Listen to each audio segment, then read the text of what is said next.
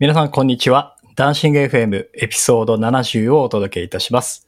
えー今回は約4ヶ月ぶりのスパークル大分応援会になります。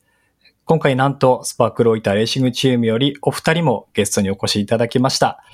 ご紹介いたします。黒枝さや選手と竹村拓選手です。本日はよろしくお願いいたします。よろしくお願いします。パチパチパチパチパチパチ。ありがとうございありがとうございま。ますす。ありがとうございます。さやさんについては2021年3月以来のご出演ということで約2年ぶりですね。お久しぶりでございます。そうですね。ぶりですね。2年ぶり2回目、甲子園みたいな感じですね。あさやさんはですね、以前あのエピソード49の方でかなり本人について深掘りをしてますので、あの過去の配信をぜひお聞きいただければなというふうに思います。はい。で、もう一方、今期スパークル大分に加入されました、ダンシング FM 初のご出演となります、竹村拓選手です。よろしくお願いします。よろしくお願いします。パチパチパチパチパチパチパチありがとうごパチパチパチパチ。それではまず今回初ということにもなりますので、竹村選手ご自身から自己紹介をしていただいてもいいでしょうか？はい、えー、今年2023年シーズンよりスパークル大分に加入しました竹村拓と申します。えっと、出身は大阪府出身で、お？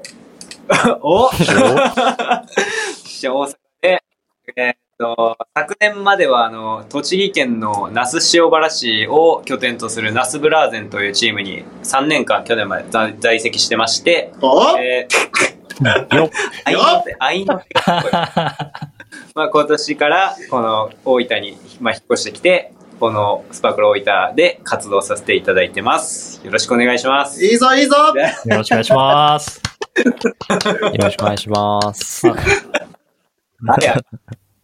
ご自身からあの自己紹介していただいた、まあ、ついでにさやさんの方から、まあ、竹村選手の他人紹介をしていただければ。うわ、他人紹介。そうです緊張ね。するな。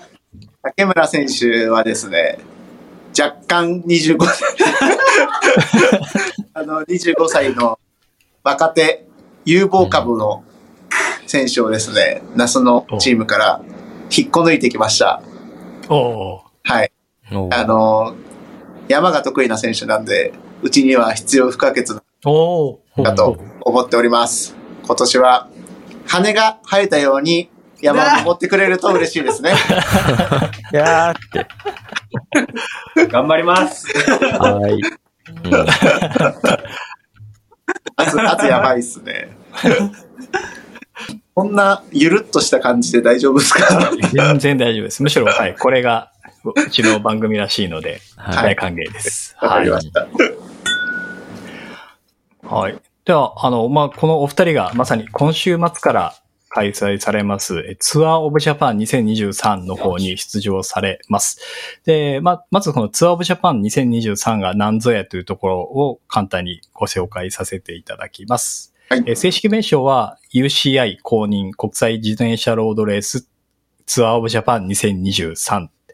で、開催期間が今週末5月の21日日曜日から5月の28日日曜日ということで、丸々1週間の全8ステージということになっております。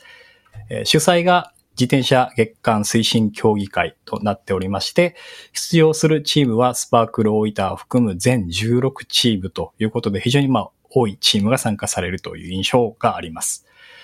各チームの編成は9名となってまして、選手6名、監督1名、メカニック1名、マッサー1名という形になっております。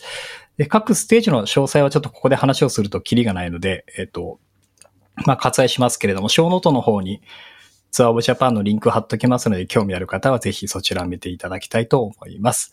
で、こちらの大会はもちろん配信がございます。えっと、YouTube の方で配信されるということで、えーすでに発表されておりますので、まあ、現地に行けない方もリモートで応援できるという環境になっております。というところで、ツアーブジャパンの概要になります。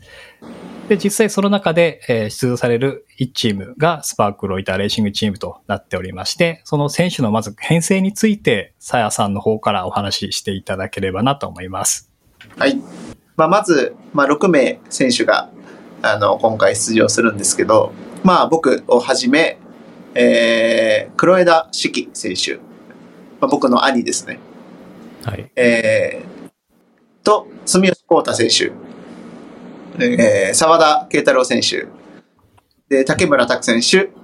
西原ゆ太郎選手の6名で、今回の TUJ は戦っていきたいなと思っております。ああ、素晴らしい。あ実際、ねまあ、本当大会前の直前のところでこんなご出演いただいて本当ありがとうございます。まず最初にお礼を申し上げます。はい。ありがとうございます。実際、週末っていう今タイミングなんですけれども、その意気込み的なところをお聞きしてもよろしいですか？意気込み、そうですね。まあ、その、スパークロイターとして出るのは TOJ、まあ、ツアーオブジャパン TOJ って言うんですけど、あの、3回目になります。3年目なんですけど、最初の年から参加させてもらって、3年目に、えー3回目になっていて、でも今年はちょっと一味違って、今までの1年目、2年目というのは、あの、UCI の2クラスっていう、UCI2 っていうレースだったんですね。はい。で、それは、あの、コンチネンタル登録してなくても、クラブチームでも出場できる、あの、推薦をもらえれば出場できるという大会だったんですけど、今年かはいら、そのつ TOJ がクラス1に、あの、昇格、まあ、以前やってたこともあるんですけど、1に昇格したので、あの、コンチネンタル登録チームしか出れないんですよね。コンチネンタル登録っていうのは国際登録のことで、今年から僕らもあの国際登録をして、その土俵で戦えるようなあのチーム編成をあの今年からしてます。で、一味違うその TOJ に向けての意気込みは、やっぱりこう、8ステージに、去年と一昨年は3ステージ、3ステージ、4ステージだったんですかね。そねそうれが今。年から8ステージという、あの、長丁場になったので、すごい厳しい戦いが、あの、まあ、僕らには待ってると、あの、思ってます。でも、その中で、やっぱミノステージ、第4ステージかなのミノステージと、最後の第8ステージ、東京ステージが僕らが目立てるスプリントステージになってますので、去年はもう東京ステージしか僕らが目立てるステージはなかったんですけど、まあ、2つにも増えたっていうのは僕らとしてもすごいあのやりがいがあるレースだなと思ってます。なるほど。はい。なので今年はその第、その2ステージで活躍できるように、まあ挑戦もしましたし、前半戦の一番の山場として、もうスパークルの全てを出したいなと思ってます。おやばい。ーちょっと真面目に言い過ぎたかもしれない。真面やばい。やばい。真面目に言い過ぎたかもしれない。や真面目な番組なんで大丈夫です。えー俺も、僕も、僕も聞き入っちゃいましたよ。やべえ。ミスったな。ちょっとふざける担当が、やっぱ一番目に喋っちゃうと、なんか、いや、かっこいいっすよ。滑らない話作れるように頑張りますとか言えばよかった。っ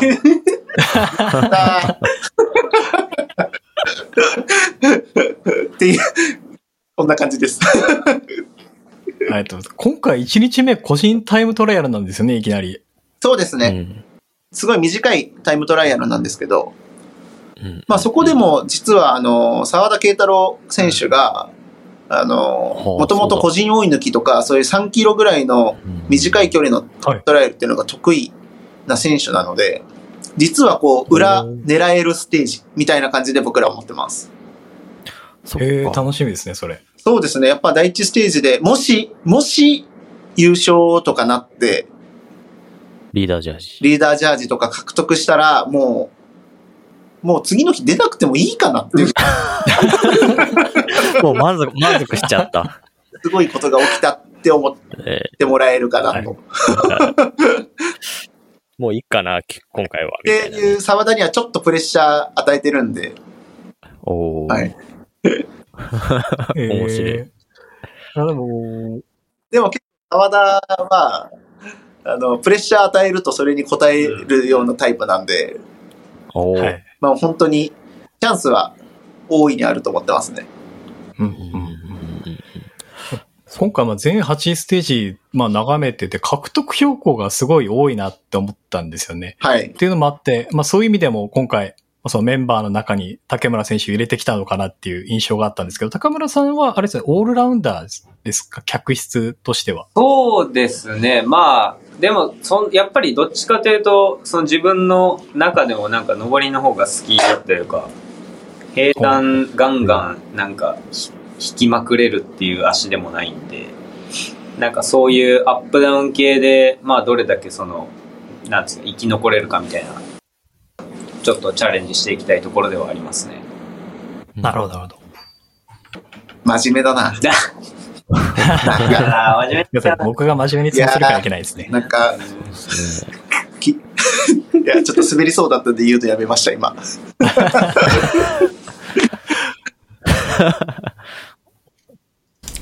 え、さやさん、勝手なイメージかもしれないんですけど、TT 強いそうなイメージがあるんですけど、僕です確かに。はい。いや、僕、タイムトライアル大の苦手です。あの、へ登りと同じ、あんまり得意じゃなくて、やっぱ違うんですね。客室的に、あの、400メーターとか、その1キロ以内だったら、以前、あの、北海、ツールド北海道とかであった1キロないぐらいの、あの、タイムトライアルで9位とかにはなったことあって、すごい短ければ短いほど、ロード選手の中では得意なんですよね。で、タイムトライアルってやっぱ大きい大柄の選手が得意なことが多くて、そうですね。川田とか、あのー、4km チームパーシュートの、まあ、この前抜かれちゃったんですけど、日本記録を10日前ぐらいまでは持ってた選手なので、ですねやっ。ぱりそういう中距離の能力、ミドルパワーを出し続ける能力っていうのは、沢田が一番うちのチームではありますね。ほ2.6キロっていう絶妙なそうですね。長さが操作してるみたいな。そうです。なんで、僕ら、あの、ちっちゃい小柄の選手っていうのは、やっぱり世界的に見てもタイムトライアルはそんなに強いっていう人は少ないですね。う。なるほど。体が小さいから空力的に有利なんじゃないかって思ったんですけど、そうでもないんですね。確かに空力はちっちゃいといいんですけど、その分、あの、ミドルパワーを出し続ける筋肉っていうのが、まあ少ないというか、まあ特に僕、客室も瞬発系なんで、出し続けるっていうのはあんまり得意ではないんですよ、実は。バレました？バラしてる。これでバレました。る。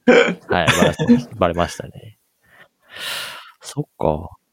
あ、あれですか？その、タイムトライアルバイクで走るってことではないんですかね？はい、今回は、あの、やっぱりこう、海外から来るせんあのチームであったりだとか、その、機材で揃えれないチームがあったりとかするんで、はあの、そこに優位差がないように、大会のけきあの決まりでロ、ノーマルバイクで、ノーマル車輪、ディスクとか使わずに走りましょうっていうルールがあって、なんで、あの、まあ、しかも短いですし、あんまりその、タイムトライアルバイクでの優位差っていうのが出にくいんで、い。うんうんうんうん。ロードバイクで全員出走しますね。ルール的にって感じなんですね。結構。へー DH バーとかはつけるん DH バーもつけちゃダメです。あ、そうなんですね。はい。はあはあはなんで、そのタイムトライアルでも、こう、なんだろう。まあ、いるかわかんないですけど、ブラケットを内に締めて、そのタイムトライアルだけのポジションで出たりとか、あの、選手のがどうやって、その決められたルールの中でやるポジションを取ってるかっていうのも、ちょっとこう、見どころではあるのかなとは思ってますねうん。うんうん。まあ、スペシャルセッティングみたいな感じですね。そうですね。とか、あの、やっぱ TT でしか見れないポジションだったりとかうんうんうんは、なんかちょっと楽しいんじゃないかなと思ってます。なるほど、なるほど。純粋な質問なんですけど、まあ、全8ステージあって、これは必ず全ステージ、あの、出れるもんなんですか？それとも、なんかと、ステージごとにこう、まあ、言い方あれかもしれないですが、足切りタイムみたいなのがあったりするもんなんでしょうか今回？そうなんです。足切りタイムがあって、あの、基本的に、まあ、TOJ の特別ルールとして、あの、周回で行われる、えーレースがほとんどなので、その周回遅れにならなければ、一周先頭から抜かされなければ、次のステージに進めるっていうルールなんですけど、ちょっと今年から京都と相模原ステージ、第2ステージと第7ステージですかね。はいはいがはい。あの、15分、先頭から15分遅れたら、そこから後ろは足切りっていうルールが、あの、決められたので、まあそこを気にしながら、あはいはいの、は遅れた選手は走るっていうのもい見てもらいたいなって思ってます。おーはい。えー結構アップダウンがあるコースなんでですね。そうですよね。そうですね。やっぱりこう、遅れてしまうと、その分、あの、大人数で走れなくなるので、徐々にその足切りタイムが近づいてくるし、まあ僕らのチームとしてもスプリンターが多いんで、その足切りタイムっていうのを気にしながら走るステージも多くなってくるかなとは思ってますね。えー、あだ竹村選手の立ち回り的には、まあ、どちらかというと、勝ちを狙いに行くというよりも、そう、チームを守ることが結構多くなったりするんですかね？そうですね。まあ、チームを守るであったり、あとまあ、個人的にもその、まあ、上りが、とかの方が得意とはいえ、やっぱりそはい。のトップの選手と比べると、まあ、現実的にその総力差っていうのは、やっぱり相当あるんで、僕自身もその、まあ、毎日、多分本当全力で走って完走を目指しながら、まあ、あとさっき言ったあの、ミノーと、東京ではそのアシストして、まあ、スプリンターのみんなに勝ってもらうってところが、まあ、今年の TOJ での目標ではあるんで、まあ、ちょっと今年はそうですね。僕はちょっと結果狙うっていうよりも、まあ、自分自身がこのしっかり完走しつつ、まあ、他のそのステージでどれだけなんか走れるのかっていうのを見定めてまた今後、まあ、来年以降であったりそういった選手キャリアの中でちょっと一つなんていうんですかね。ちょっときっかけなんか今後のなんかさらにステップアップできるきっかけになるうん。TOJ になればいいかなっていうのは自分の中で思ってます。ありがとうございます。甘ったれてんじゃねえよ でも、こんな8日間回るレースって、うん。1年間通して、1回ぐらいしかないんじゃないですか？そうです。ね。まあ今年、あの、さっき言ったコンチネンタル登録したんで、はい。あの、海外のレースに出る可能性もあるんですよ。ああ、そっか。で、はい今、あの、いろんなレースに、あの、出場できませんかっていう連絡を送ってて、それの返答が来て、そのレースが、まあ、アジアの大会になるとは思うんですけど、まあ、そのステージが、あそのレースが、ステージが長ければあるんですけど、本当に年間で、い1レースか2レースしかない長丁場のレースになりますね、ですよ今回は。へえ。いや、そう、そんな長いレースって、どう、どうやってこう、仕上げていくのかっていうのはすごい興味があるんですよね。うん、平坦も山岳もあって、そうですね。どういうトレーニングメニューやっていくみたいな、多分結構まあ監督とかも悩んでらっしゃるのだとは思うんですけど。はい。まあ、やっぱり僕ら、あの、上3人、あの、ベテラン3人、四季、えー、住吉、僕、その3人は、この TOJ の、あの、8ステージっていうのは以前走ったことがあって、まあ、完走、はい。あの、してますし、上位で、その東京を一桁台で、あの、最後、終えたこともあるんで、まあ、どういうレースになる、どんな厳しいレースになるっていうのは、まあ、以前の、まあ、記憶というか、経験があるんですけど、まあ、沢田含め、まあ、竹村、西原は、やっぱり初めてこの長丁場のレースを経験するんで、まあ、さっき言ったチームで、チームにアシストっていう点ももちろんになってもらいたいんですけど、やっぱりこれを経験するっていうのが、うんまあ一番。それをどう自分で乗り越えていくかっていうのが、やっぱ一番考えてほしいところではありますね。素晴らしいですね。まあ調整も、まあ僕ら3人はどうすれば、あの、いいかっていうのは分かってるんで、まあ今までやってきたことをやってるんですけど、やっぱりその3人は調整も苦労してるとは思います。まあでもそんな辛い準備をされてらっしゃる選手をよそに我々一般視聴者からするとこの大会を見るのが純粋に楽しみだっていうそうですね。うん。確かに。見る側は楽しみなんですよね。毎日レースありますからね。毎日中継ジロー、今合ってるジローとか、ねまあツール・ド・フランスの毎日こう結果どうなったとか、そういうのが日本で行われるっていうのは、まあサイクルファンからしたら、すごい楽しい一週間になるのかなとは、まあ僕らもサイクルファンの一員として思ってます。見る側としては。見る側としては。まあ、あの、ぜひ、レース後、大変だとは思うんですけれども、インスタライブとかもまた実施していただけると、まあ、我々みたいなファンもとても喜ぶかなと思いますんで、ぜひよろしくお願いします。わかりました。はい。極力、あの、元気であればはい、情報発信していきたいと思い あれなんか、後半につれてね、インスタライブがないな。ああやられてんだな、みたいな。そうだな。なんか、インスタライブしてもなんか10分で終わるみたいな。顔こんなんなってるみたいな。ありそうだな。頬、頬がこけてきてどんどん。あ、大体、あれなんですね、午前中スタートなんですね。そうです9ねで、やっぱ移動があるんで、その県でやって、あ終わったら次の県に移動して、次の日っていう感じなんで、バタバタっすね。そうなんですよ。やっぱりもう本当に、なんだろう。1分1秒、8日間、うんうん1分1秒を無駄にできないっていうのも。まあ、無駄にしたらその分次の日に月が回ってくるんで、まあそういうのも結構シビアなレースになると思いますね。うん。過密スケジュール。まあ、結構僕が今質問してきちゃったんで、あの、マキちゃんとでぜひ。あ、TOJ つながりで、ちょっと、あれなんですけど、西原選手って客室とかって、はい。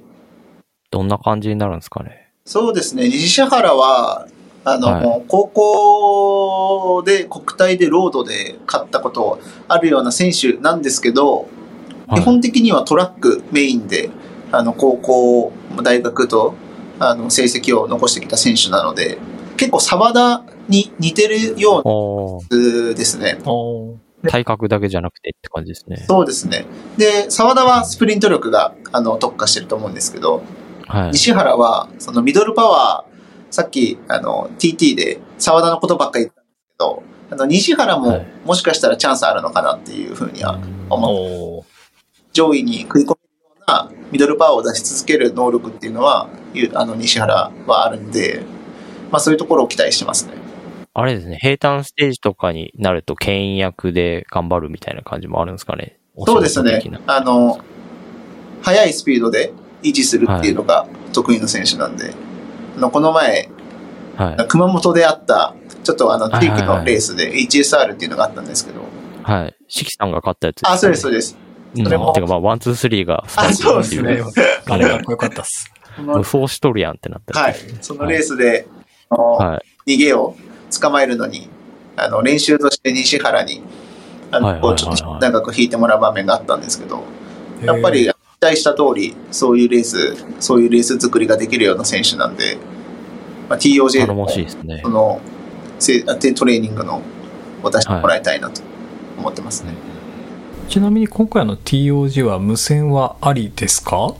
無線ありです。あの、今年はさっき言ったあの1クラスになって、2クラスは無線使えないんですけど、で、無線が、あの、使えるようになったんで、あの、一昨年みたいな、間違っちゃったガッツポーズないと思います。ああ、そっか。はい。ちょっとコメントしづらいとこですね。あの、まあ、きこれを聞いてる人はわかんないと思うんですけど、一昨年で、あの、二人逃げてるのを知らずに、3位で、あの、集団トップでゴールして、完全に勝ったと思って、これは来たって思ったら3位だったっていう、そうですね。あの、人人生の、あの、選手キャリアの中で、1回か2回しかないことを、一昨年やりました。うちのチームは。綺麗なガッツポーズでしたもんね。はい。いや、でも本当にもう僕ら自身としても、沢田も僕も、まあ、チーム全員が、その、スプリントステージっていうのは期待してますし、やっぱそこで結果で、どこで結果残すんだっていう話なんで、うんそこはしっかり、あの、東京ステージ、まずは残って、最後に優秀の美飾れれば、もう最高だなっていうのは、もう常に思ってますね。雪辱を晴らしてほしいですね。そうですね。あれは振り、振りだったんです、みたいな。そうなんですよね。やっぱそこが僕らとしてもネネックというか、まあ、厳しい部分ではあるんで、もうチーム全員で必死に7日間走って、画面で爆発っていうのをもうずっと考えながら、このレースのために、本当になんだろう、この半年間過ごしてきたんで、しっかりそれがあの、崩れることなく、あの、TOJ に向けて調整できてると僕は思ってますね。この3年間の中で一番調子いいです。おー。はい。タクは？え？僕ですか？はい、そうですね。いや、僕はもう TOJ 時代初めてです。4日間もお4日間も走ったことないですし、まあ、ましてや4日間の長丁場も初めてです。じゃあ竹村選手的には、まあ、初めての8日間のレースで、まあ、様子を見つつでもその中でも狙っていけるところは狙っていくぞっていう感じなんですかね。いや、もうまさしくそうですね。まあ、どこかやっぱ、なんだろうな、いけそうなとこは、まあ、逃げ乗ったりとか、やれたらいいかなと思いつつも、ね、そこでやっぱバックファイヤーして、集団からちぎれちゃったら完走できないって思いもありつつ、けどやっぱりなんか自分が、その、なんだろうな、割と走れて、走れる時って、後先考えず行った時とかの方が、意外となんか、いい走りができたりしてるのもあるんで、ああまあまあ、ちょっと考えつつも、なんかできる限りアグレッシブに走っていきたいなっていうのは思う。おー。爪痕残す気満々みたいな。はい。え例えばじゃあ竹村選手が逃げに乗ってたりする場合とこう無線でこう「オラ行け!」みたいな感じで言ったりするもんなんですか？あ、そう、もうめちゃめちゃ言います。やっぱあの、なんだろう、これはしっかり言ってほしい逃げだなっていう時は、無線で、あの、タックみたいな感じで言うこともありますし、その、やっぱ他の選手が対応した後のカウンターとかで、あの、タックがいい位置にいたら、まあ、もちろんそのタックに、あの、行けっていう指示はしますね。で、さらに行き過ぎても、もう、その、一旦休もうっていう指示も、やっぱりこう、多分ベテランの3人は、あの、チームに伝えると思いますね。いやー無線聞いてみたいなそうですよね。いやー、無線はすごい面白いと思いますね。はいまあ、やっぱゆったりになった時の無線も面白いですし、そのピリピリした時の無線も面白いですし、えあれ事前に無線の練習みたいなのもやされるんですか？トレーニングとかでいや、基本しないです。やっぱその、あそこまでしないんですね、はい。その能力は全員にもうあると思ってます。なるほどなるほどはい。へえ。ちなみに今のあの状況でこの選手仕上がってんなーみたいなんであるとすればどどなた挙げられます？まあ、僕っすかね。あ いやいや、まあ僕ももちろん自分自身なんで、あの、うん。しっかり調整して臨もうと思ってはいるんで、あの、調子は、さっきも言ったんですけど、いいし、仕上がってますね。で、あとはもう数日、5日間ぐらいしかないんで、うん。もう、もう一段階、あの、バキバキになれればなっていうのは、おなんか違う大会に出そうな。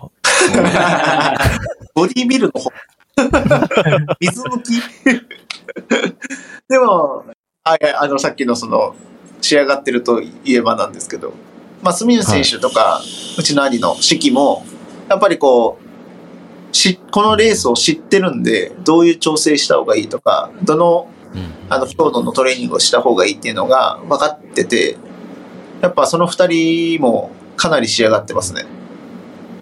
おそれにまあ続いて、やっぱまあ竹村、沢田、その二人もあの引っ張られて、調子はかなり上がってるんで、まあ、チーム、で、ゆ西原に関しては、今、あの全日本選手権、はい。トラックの全日本選手権に出て、ーうん。また強度も上げて、そこでまた仕上げてきてると思うんで、まあ、チーム的にもかなり6名全員、あの、本人たちが持つ最大のパワーを出せるんじゃないかなっていうのは思ってます。おーえーっとはい。あのそろそろ真面目な話やめましょうか なんか、いややってたんですよ。ね。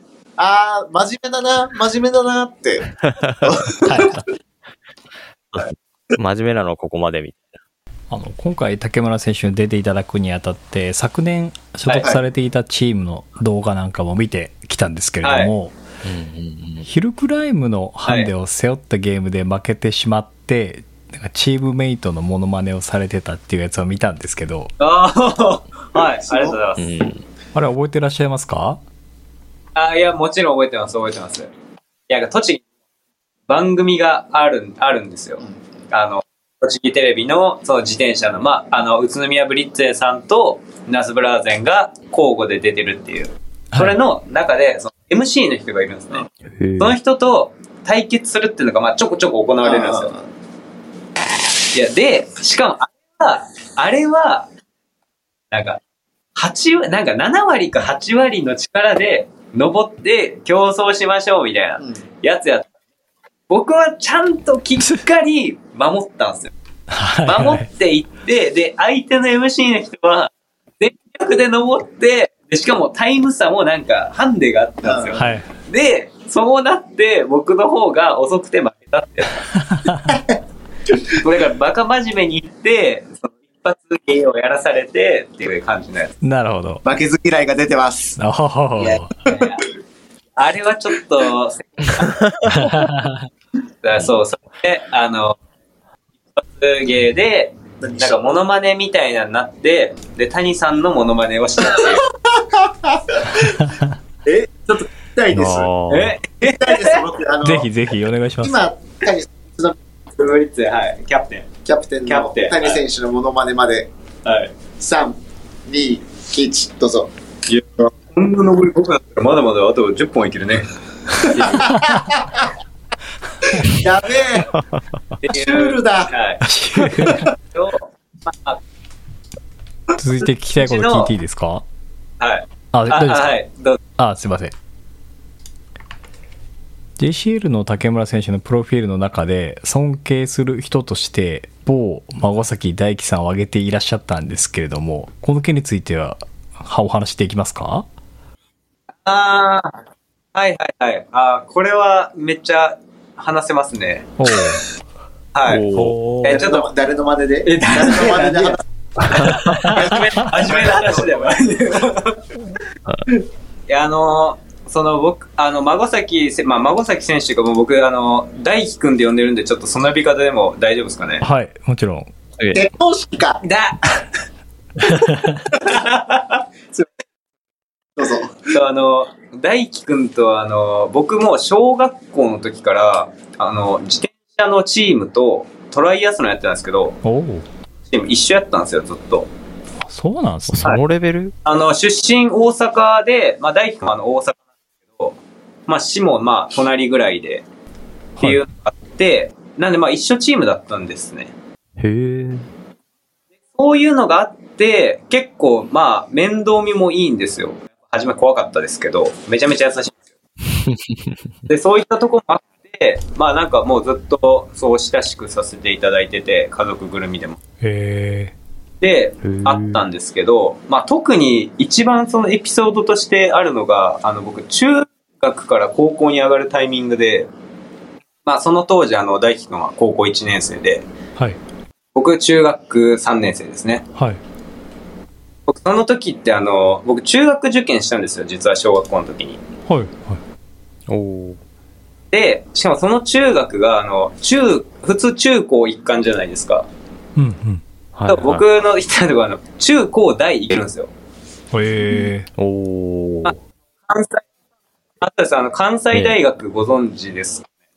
ああ、はいはいは大学の、まあ、付属高校みたいな、付属中学っい。てとこだったんで、ほう。まあ、ふほとんどの人はもうそのまま行くんですけど、何人か、めちゃめちゃ、まあ、その中学の中でも賢くて上に行く子と、まあ、その、が、学力的に悪くて、まあ、別の高校行く子と、まあ、その他みたいな。まあ、ほとんどいないんですよ。うん全然もう。多分、200何人いる中でも10人いないぐらいみたいな感じですけど、はい。まあ、僕はその時やっぱ迷ってて、その大輝くんが、まあ、北桑田高校い、あ、北桑田高校っていう京都のあの、電車出身なんですけど、聞いてます。はい。それで、まあ相談、なんか相談したんですよね、多分。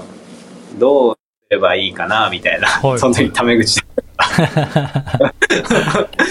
で、なんか、その自転車部、自転車本気でやりたいんやったら、なんか、まあやっぱ北川田来たら、伸びしろもあるし、っていう、まあなんかそんな LINE かなんかメールかなんかもらって、あじゃあもう僕は北桑田に行って、ちょっと自転車頑張ってみようみたいな感じで、北桑田高校に行ったんですよねあ。あ、もう人生の相談役みたいな感じですね。はい。まあ指針となるというか、まあ僕がやっぱ悩んだ時とか、それこそ大学から、あの、プロに行く時とかも、まあちょっとそう、自転車乗って相談もしたし、おう大学は明治大学でしたよね。あ、僕は明治でしたね、はい。実際その大学卒業するときにはやっぱりこう 就職するか、あの選手になるかみたいなところって悩まれたりしたんですか？ああ、やっぱりそうですね。あと、まあ、まあ、こんなこと言うのもね、その、あれですけど、その、やっぱ僕、そんなに実力が、なんですかね、やっぱあったわけではなかったというか、まあ今もそうなんですけど、いえいえその、なんだろう、エリエリート街道って言い方もない、あれですけど、まあ全国大会でそのバンバン勝ってたっていう成績もないですし、まあまあ、なんですかね。まあ、言っちゃ、自分で言うのもあれですけど、やっぱいい大学じゃないですか、明治大学だと。そうですよね。なると、ね、その新卒で、まあその時内定とかももらってたんで、やっぱり。へえ。そういったとこもあって、けどやっぱ最終やりたいの何かなった時に、まあ自転車だな、みたいな悩みもあって、はい。はい。結構、だからまあ、悩みましたし、やっぱり僕の、その大大学時代の話ですけど、はい。1個上の先輩とか2個上の先輩とかって、でも僕より結果出してて、日本代表とかだそれこそさやさんの同期のあの、松本さん。松本松本、はい。選手っていう人もいるんですけど、はい。人とかはもうやっぱり大学でもうきっぱり足洗って辞めてるんですよね。が多くて。やっぱりロードに行く選手って少ないんですよあね。あ。大卒って。そうなんですね。なんで、まあ僕自身も結構迷っていたんです、迷ってはいたんですけど、はい。まあ、そういう時に、そう、まあ、元戻りますけど、その、まあ、元戻りますけど、その大輝くんに相談とかして、まあ、いろいろ聞いてた、聞いたり、なんか、うん、その、行く先の、なんか、手本になる選手というか、うんうん。お兄さんみたいな存在というか、そういったのもあって、もうずっとあの、尊敬できる人の欄には、迷いなく、孫崎大輝って書いてあるんです。あはは、なるほど。はい素敵な話ですね。いやいや、すいません、長くなってしまって。いえいえ、とんでもない。え、ちなみに、竹村選手、あの、お隣にいらっしゃる方ははい音楽で高校に行こうとされてたんですけど、その場になって、やっぱやめます、自転車やりますって言われた人だってご存知でした？あ あ、いや、知ってます。あの、聞き、聞きました。お？この、はい。男子グループも聞いた。えー、いや、僕、僕あの、ポッドキャスト聞くの好きなんで、えー、で、あの、ダンシング FM でスパークル出てると思って、はみず？みんな見ましたよ、ね。恥ずかしい。マジ？嬉しい。あでも嬉し全部知られている。うん。いやーよかった、やってて。去年のエピソード。竹村選手、あの JCL のプロフィールの方を拝見させていただいたんですけれども、まあ、しんどい時に奮い立たせるものは何ですかっていうところで反骨精神って書いてあったんですね。でこれレース中とか、まあ、練習中どちらでもいいんですけどしんどい時にこう反骨精神でやり遂げた成功エピソードみたいなのありますか？あー、なんすかね、まあ、相手、相手にというよりは、まあ、レースでも練習でもそうなんですけど、はい。きつい時、まあ、やばい、ちぎれそうみたいな時に、そういう時についてくみたいな、が、もうそのエピソードというか、僕はありますよ。おタクの反骨精神。あれ？え、あエるピソード。いや、これ全然あの、面白くないんですけど、すごい真面目な やつ大丈夫です。あの、今、レース、レースとか練習で、うんはい。はい。あの、ついて、ついてくのが、そこで反骨精神使いますみたいな話でしたけど、はいやっぱタクのは、いその、やっぱやりきる力とか、そういう何クソみたいな、あの、気持ちはいつものトレーニングに出てて、やっぱこう決められたメニュー、あの、今日は出発するときに、今日はこのくらいな行って、この強度でこんぐらい漕ぎますみたいなメニューを、まあ、1週間単位で作って、あの、毎日するんですよね。はい。で、基本、まあ僕は、そのメニューを途中で、あ、今日きついから、ここは抑えようとか、あ、今日調子いいから、もうちょっと踏んじゃうみたいな、結構あの気分でトレーニング、あの、変えることが多いんですけど、やっぱこう、あの、竹村選手は、そのメニューをきっちり行うっていう、えー、そこがやっぱ、すごいっていうのは思いますね。もうどんだけきつくても、あの、しっかり、もう一本行きたくない、僕だったら行かないけどなっていう時も、やっぱ自分に負けずに、しっかりそのトレーニングをこなして、あのう、ん。クラブハウスに帰ってくる姿っていうのを見て、まあ、反骨精神があるのかなという、他人紹介。いや、だってなんか自分だとね、恥ずかしいかなとか、ちょっとあの、するじゃないですか。だからやっぱ、まあ、評価は、そんな感じです。いやー、キャプテン、やっぱりちゃんと見てますねう。ん。そうそうそう、ちゃんと見てるぞって感じですよね。そうですか？見てますよ。面倒見の良さが出てますね、多分。ちょっと今、竹村選手の話ばっかりしてたんで、さやさんはちょっと油断してるかもしれないですけど、油断してます。一方ですね、さやさんのはい JCL のプロフィールを見ると、しんどい時に自分を奮い立たせるものはっていう質問に対して、自分の想像している未来っていうのをだ書いてあったんですけど、これは、すごい読まれたくない。そんなこと書いた？うんバッチリ書いてありますね。おっと？まあなのでやっぱしんどい時に自分をこう冷静に奮い立たせたりしてるんではないかなと思ってですね、まあそのはい。きつい時でも冷静さを失わずに入れられる秘訣みたいなのを教えていただければなと。はい。いや、まず、僕、冷静ではないです。えー絶。対。まあ、自分の評価ですけど、はい。自分が冷静だなって思うことは基本ないですね。冷静って何？うん。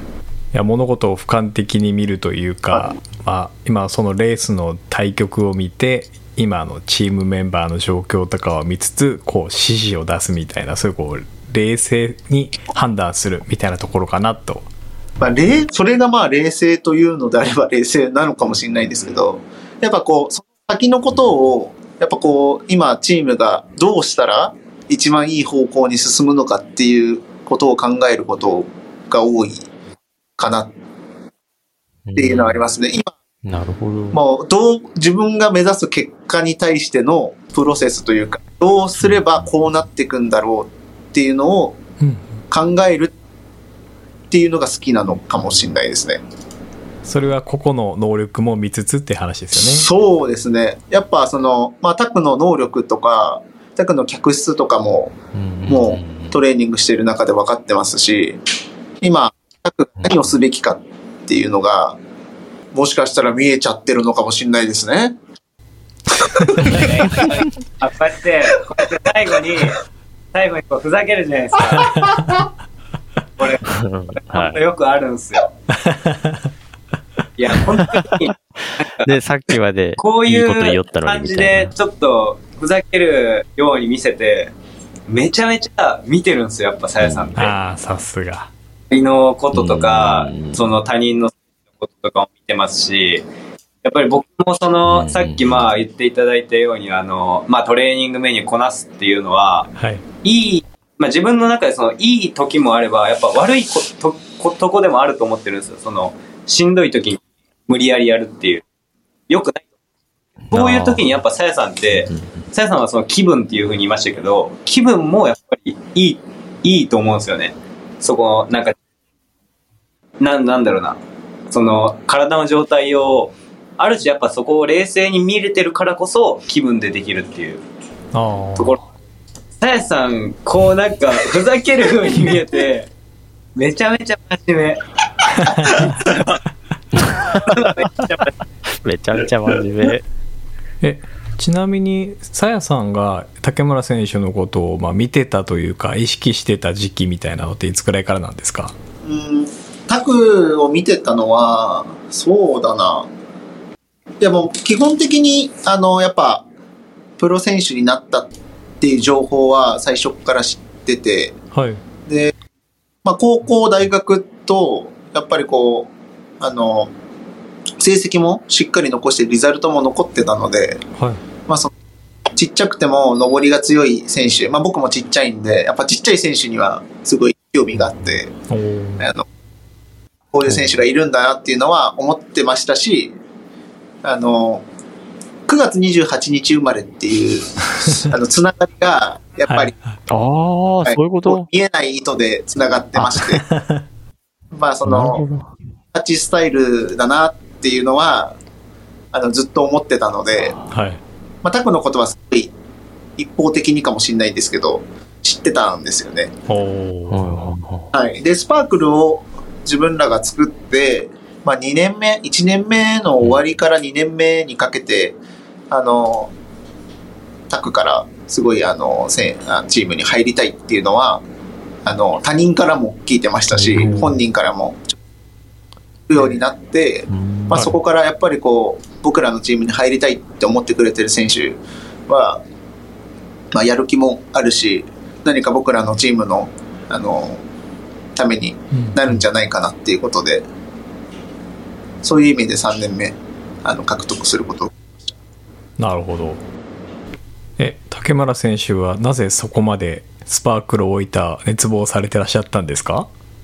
ああ、そうですね。あの、僕、僕はあの、そのスパークルができた時から、まあシンプルに、なんすかね、まあ一言、このかっこいいなっていうのがあって、おー そのね、こう入ってみてわかるその大変さとか、やっぱり上の、上の3人って言い方はあれですけど、まあ、しきさんとかさやさんとか、住吉さんとか、まあ、監督もそうですし、しゅうやさんとか、まあ、みんながどれだけこの苦労してやってるのかっていうのも、まあ、わからなかったですけど、そのやっぱやってることとか、そのまあレーススタイルとかがかっこいいし、まあ周りを巻力があるなっていうのがすごい見てて、まあ他人、まあそのなんですかね、別のチームで競技してる身ではあったんですけど、まあかっこいいなっていうふうに思ってて、えまあ、僕はそういった中でやっぱりその僕もやっぱ加入したいなっていうのがあってもう結構去年の早い段階からあのさやさんの方に言って、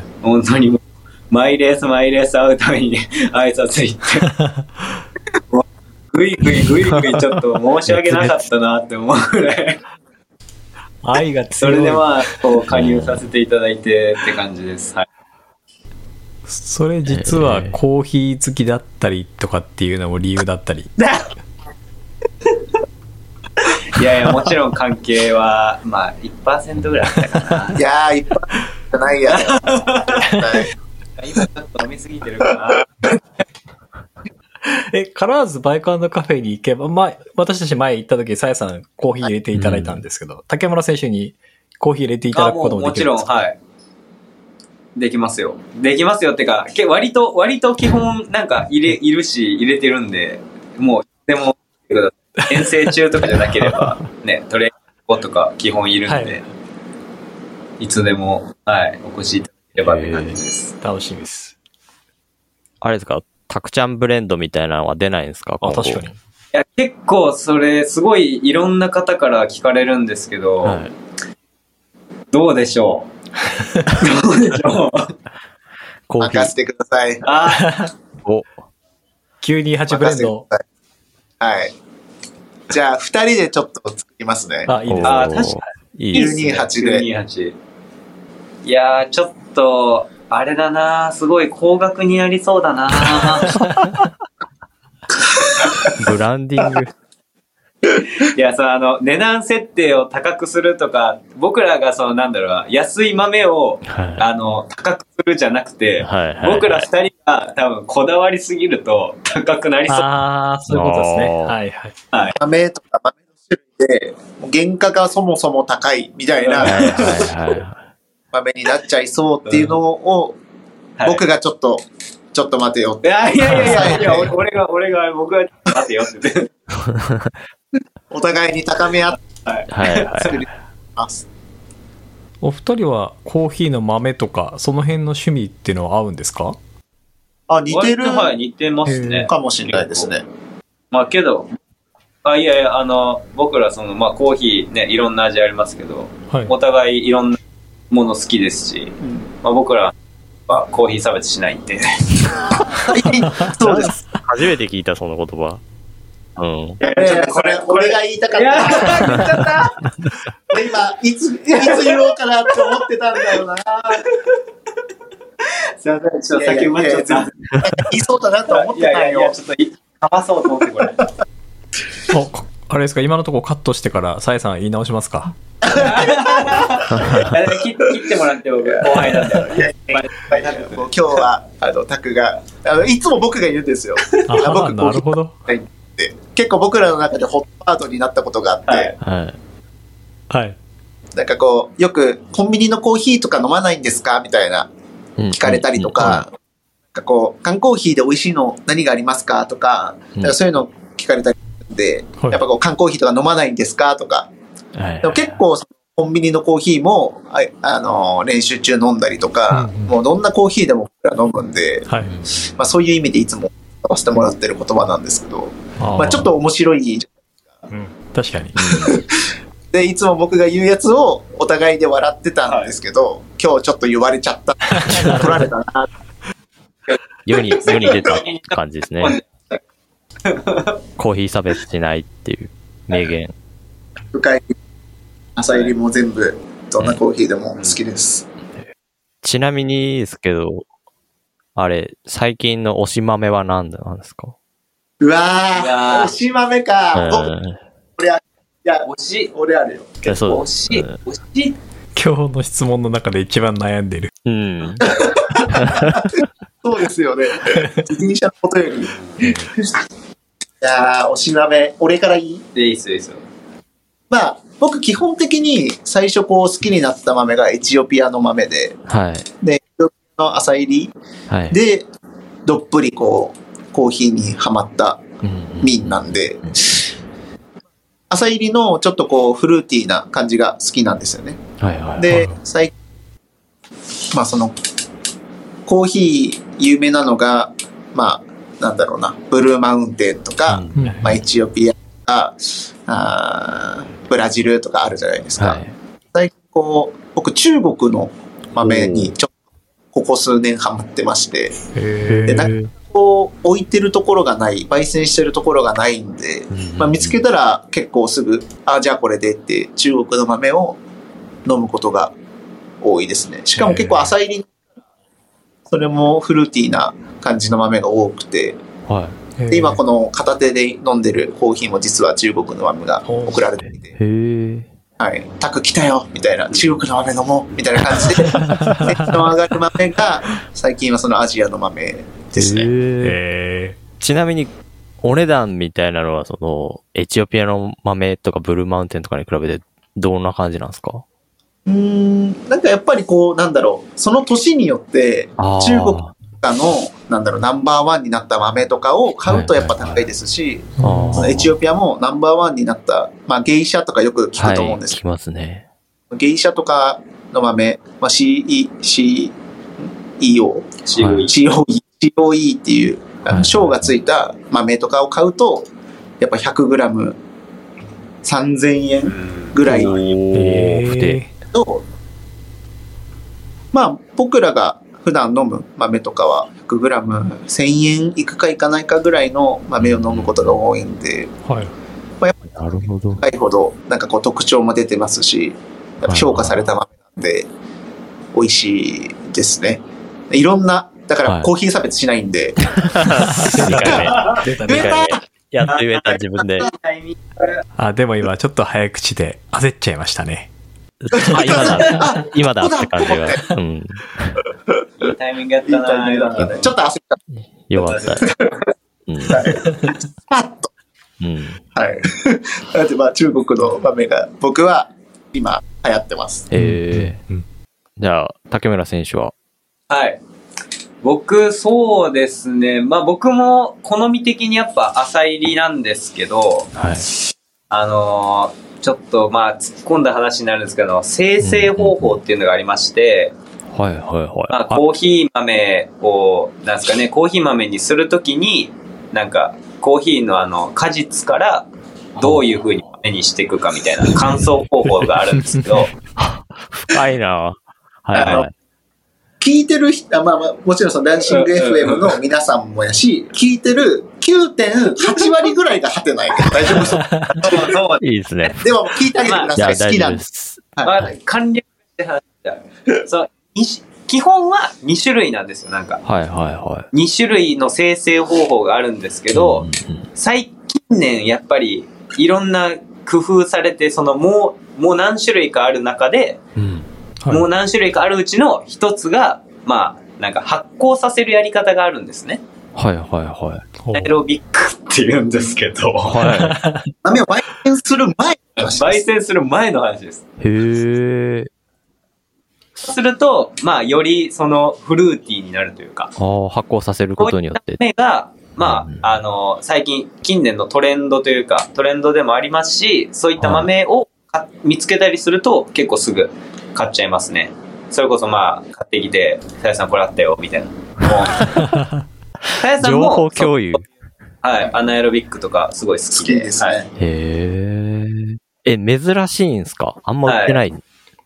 うんそうですね。結構、あんまり売ってないかな。なんかああれあんまり売ってないですし、ちょっとまあ、お値段も高めというか。本当にスペシャリティコーヒー店はいはいはとないし、そこに行ってもない。